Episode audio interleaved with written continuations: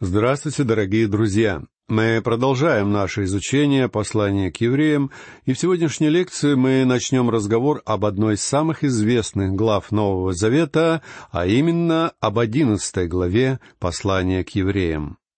Три оставшиеся главы этого произведения представляют собой вторую, основную часть этого послания. До этого момента речь в послании к евреям шла в основном о важных доктринальных истинах и принципах. Но теперь мы подходим к разделу, который ориентирован исключительно на практику. Сегодня мы начнем разговор о главе, которая очень часто называется главой веры.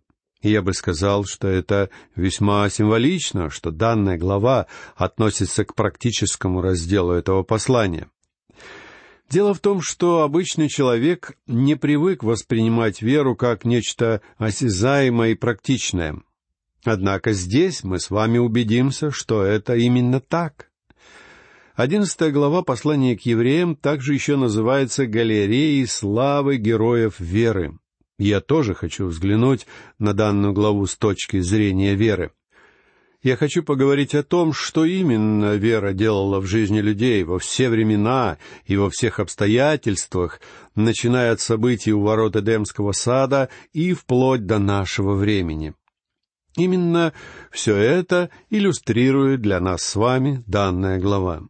Люди, о которых идет речь в этом отрывке, являются свидетелями, которые побуждают нас жить и поступать по вере. Дело в том, что весьма легко превратить христианскую жизнь в набор каких-то правил и законов. Немало людей предпочитают сделать своей религией или своим законом Нагорную проповедь, а также десять заповедей. И одна из причин этого состоит в том, что большинство людей очень любят всевозможные правила и законы. Ведь это действительно кажется таким простым и легким делом не задумываясь ни о чем, повиноваться каким-то правилам и принципам. Например, если мне предстоит ехать в какое-то неизвестное мне место, я всегда прошу знающего человека подробно рассказать мне, как добраться туда.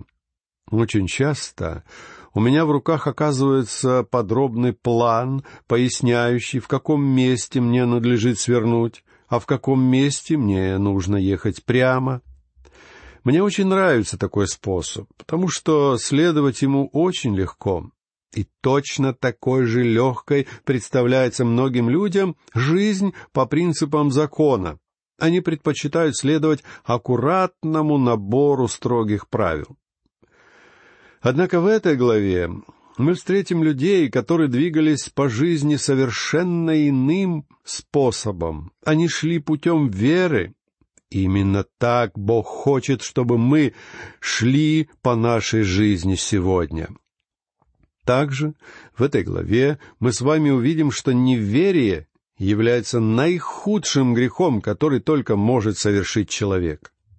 У Бога есть прощение для любого греха, для любого греха, за исключением греха неверия.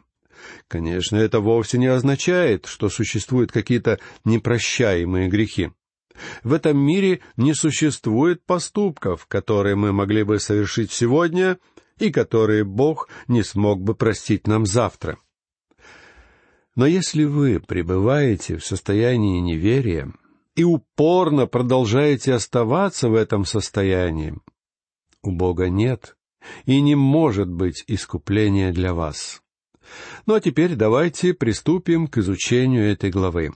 Первый стих одиннадцатой главы представляет собой самое строгое во всем священном писании определение такому понятию, как веры. Давайте прочтем это определение. Вера же есть осуществление ожидаемого и уверенность в невидимом. Сегодня Бог предлагает два пути, следуя которым люди могут прийти к Нему. Первый путь — это путь наших личных дел. Мы можем прийти к Богу посредством своих добрых дел. Да, друзья мои, если вы сумеете продемонстрировать совершенство своих дел, Бог без всяких разговоров примет вас. Однако, пока что никто на всем белом свете не сумел добиться успеха, следуя этим путем. Этого не удалось достичь Адаму, и с тех самых пор никто другой не сумел этого сделать. Этого не сумел добиться Авраам, этого не смог сделать Давид, этого не сумел достичь Даниил. Никто из людей не сумел заслужить расположение Бога посредством своего собственного совершенства. По этой причине данный путь не является приемлемым и универсальным путем, который бы позволил нам приходить к Богу. Однако многие люди упорно шагают по этому ложному и тупиковому пути. Другой способ, как человек может прийти к Богу, это прийти к Нему посредством веры. Мы с вами можем прийти к Богу со своей верой. Многие люди не считают веру приемлемым путем и воспринимают ее так же, как одна маленькая девочка, которую попросили объяснить, что именно, по ее мнению, представляет собой вера. Она ответила, «Вера — это когда мы говорим, что все, что мы знаем, на самом деле таковым не является». Именно это подразумевает такое понятие, как вера для многих людей. Они думают, что вера — это шаг в никуда, в неопределенность, своего рода игра. Если вера означает для вас именно это, то значит у вас попросту нет веры, потому что вера есть осуществление ожидаемого и уверенность в невидимом. Данное определение означает, что вера опирается на какое-то вполне определенное основание. Для другой категории людей вера — это великая тайна. Это своего рода шестое чувство, некоторая интуиция, связанная с духовными сферами, или своего рода волшебный сезам, открывающий путь в новый мир. Для некоторых людей вера представляет собой что-то сходное с принадлежностью к какому-то тайному обществу вступление в которое требует совершенно определенного обряда посвящения.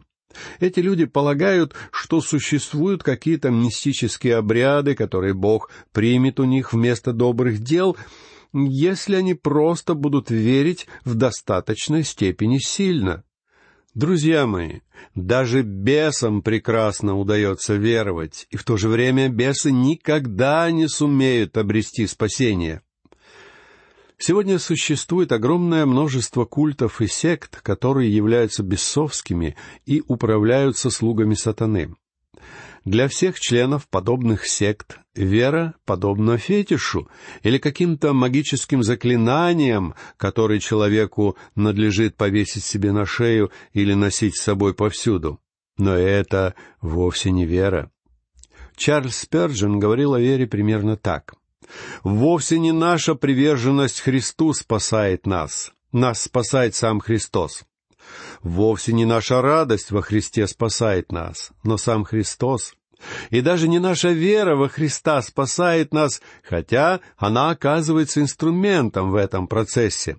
Нас спасает кровь Христа и Его жертва. Именно это спасает нас, друзья мои. А вера лишь позволяет нам понять, и принять все это, и не более того. Поэтому вера — это вовсе не что-то мистическое. Вера — это нечто, что позволяет нам взирать на нашего Господа Иисуса Христа. Также не следует думать, что вера — это что-то, что добавляется к нашим добрым делам. Отдельные люди в наших церквях относятся к вере подобно тому, как если бы вера была неким дополнительным ингредиентом, своего рода подливкой, которая добавляется к основному блюду добрых дел. То есть у вас есть основное блюдо, и вы просто добавляете к нему эту подливку для улучшения вкуса. Многие люди просто добавляют веру в качестве добавки поверх своих добрых дел.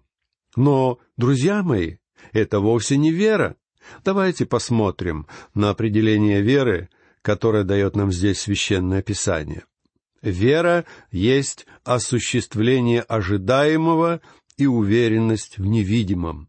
Но мне лично очень нравится другое определение веры, которое сформулировал один мой знакомый пастор, сказавший, что вера позволяет верующей душе относиться к далекому будущему как к уже существующему настоящему, а к чему-то невидимому, как к видимому и осязаемому. На мой взгляд, это очень правильное определение — потому что вера — это осуществление ожидаемого. Греческое слово «осуществление» — это слово «хупостасис». Это слово является научным термином, являющимся полной противоположностью таким понятиям, как гипотеза или теория. Хупостасис — это нечто, что основывается на фактах и осязаемых свидетельствах. Если бы мы с вами занимались химией, то такими свидетельствами были бы для нас те химические вещества, которые осаждаются на дне пробирки после того, как мы провели необходимые химические реакции. Когда я учился в колледже, наш преподаватель химии давал каждому из студентов по флакону с каким-то веществом и требовал, чтобы мы выяснили, что за вещество досталось каждому из нас. И тогда мы приступали к экспериментам, добавляя к полученному образцу всевозможные химикаты в попытках понять, что же находится во флаконе. Однажды в ходе подобного эксперимента я чуть было не взорвал всю лабораторию, потому что по неосторожности соединил интересующее меня соединение с какими-то несовместимыми реагентами. Пробирка просто взорвалась у меня в руках. Пять лет спустя лаборант, который работал в той лаборатории, сказал мне, что он все еще находит мелкие стеклянные осколочки, которые остались после моего исторического эксперимента. Мне еще повезло, что стекло полетело в мой жилет, а не в глаза. Однажды мне было поручено выяснить состав какого-то порошка. Мне понадобилось почти две недели, на то, чтобы я смог прийти к своему профессору и сообщить ему свои выводы. Я сказал ему, что именно, по моему мнению, находится в доставшемся мне флаконе, а он подтвердил мои слова. Я показал ему получившийся осадок на дне пробирки, чего ему оказалось достаточно, чтобы дать точное заключение. Это вещество на дне пробирки и являлось объектом, который мы искали это была реальность. Именно это представляет собой вера. Вера — это осязаемая реальность. И что за осязаемой реальностью обладаем мы с вами? Этой реальностью является Слово Божье, друзья мои. Если ваша вера не опирается на Слово Бога, эта вера вовсе не является библейской верой. Вера должна основываться на том, что говорит Бог. Фактически, вера означает доверие Богу. Вопрос состоит в том, верите вы Богу или нет. Не нужно отвечать мне оговорками, будто бы у вас есть интеллектуальные проблемы. Я лично прекрасно знаю, что подобные оправдания не работают. Единственное, что удерживает людей от Слова Божьего, это грех. Поэтому, если вы не готовы поверить словам Бога, стало быть, грех в вашей жизни удерживает вас от того, чтобы прийти к Нему и получить веру. Именно сердце нуждается в вере, потому что сердцем верует к праведности, и только когда вы будете готовы отказаться от ваших грехов, Святой Дух сделает Слово Бога реальным для вас. Однажды я получил по почте книгу, которую прислал мне один замечательный молодой служитель. Он написал эту книгу и послал ее мне, а также целому ряду других проповедников с просьбой дать оценку его работе. Это была очень хорошая книга, и я получил удовольствие, читая ее. Однако она относилась к сфере апологетики, доказывала, что Библия является Божьим Словом, это была одна из лучших книг по данному вопросу, которую мне только доводилось держать в руках, о чем я не применул сказать этому молодому автору. Но в то же время я сказал ему, что сам я уже подошел к такому этапу в своей жизни и служении, что подобная литература уже не имеет для меня никакой ценности. Я уже верю, что Библия является словом самого Бога. Я уже провел все необходимые эксперименты, точно так же, как я когда-то экспериментировал в институтской лаборатории. Я уже доказал, что это такое. Я знаю, что Библия — это Слово Бога. И мне не нужны никакие дополнительные эксперименты.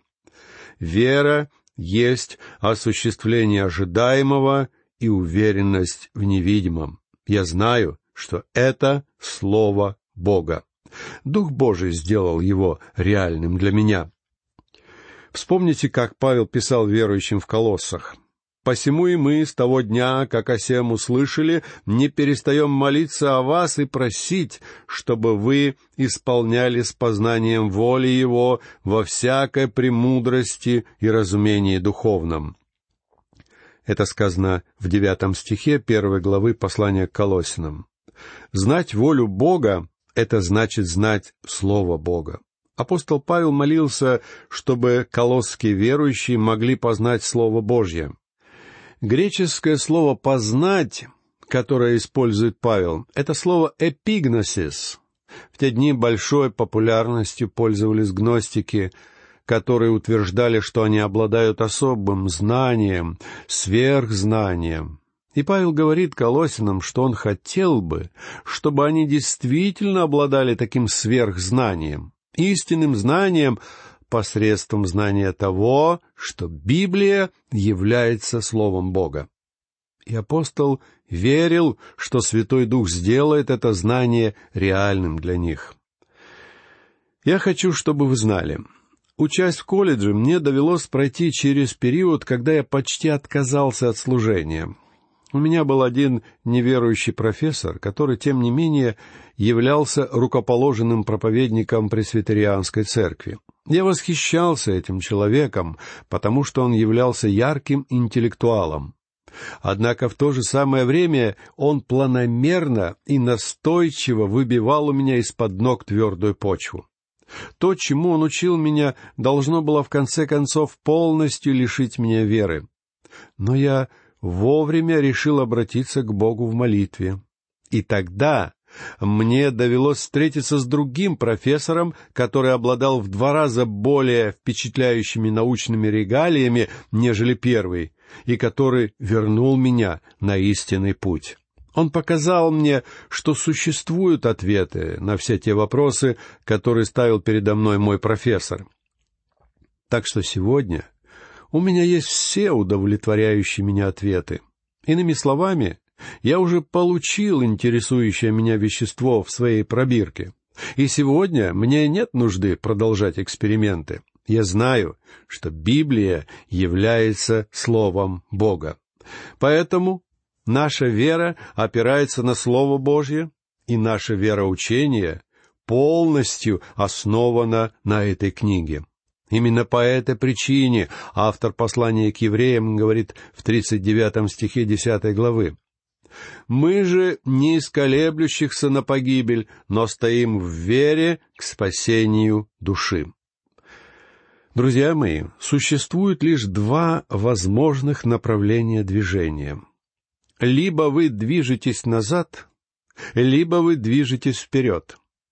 Все, что содержит в себе жизнь, не может стоять на месте. В любом лесу мы встретим упадок и увядание, но в то же самое время обязательно увидим рядом рост и развитие. Ничто живое не может находиться в неподвижности. Итак, мы уже убедились, что вера — это осуществление ожидаемого, что должно удовлетворить научный разум. Второе слово, которое используется здесь, это слово «уверенность».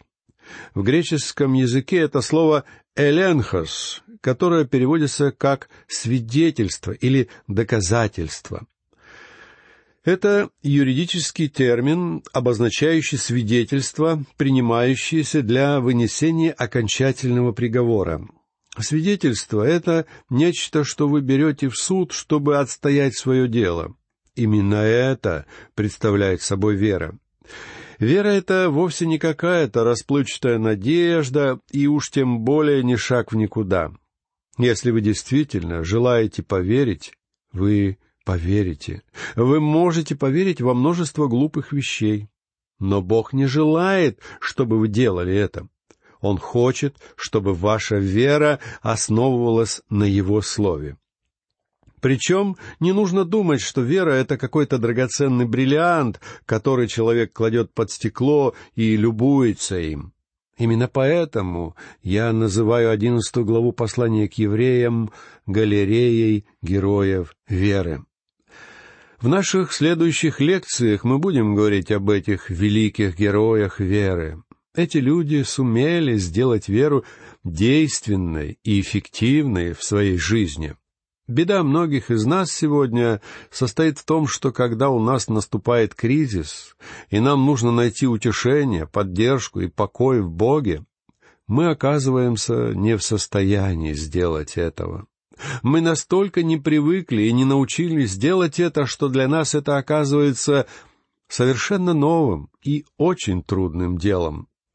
Однако, если вы научитесь доверять Богу, когда светит солнце, вам будет значительно легче довериться Ему в тот день, когда над вами нависли темные тучи, и вы переживаете одну из ваших жизненных бурь.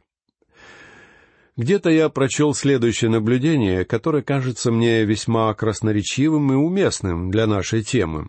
Звучало оно так.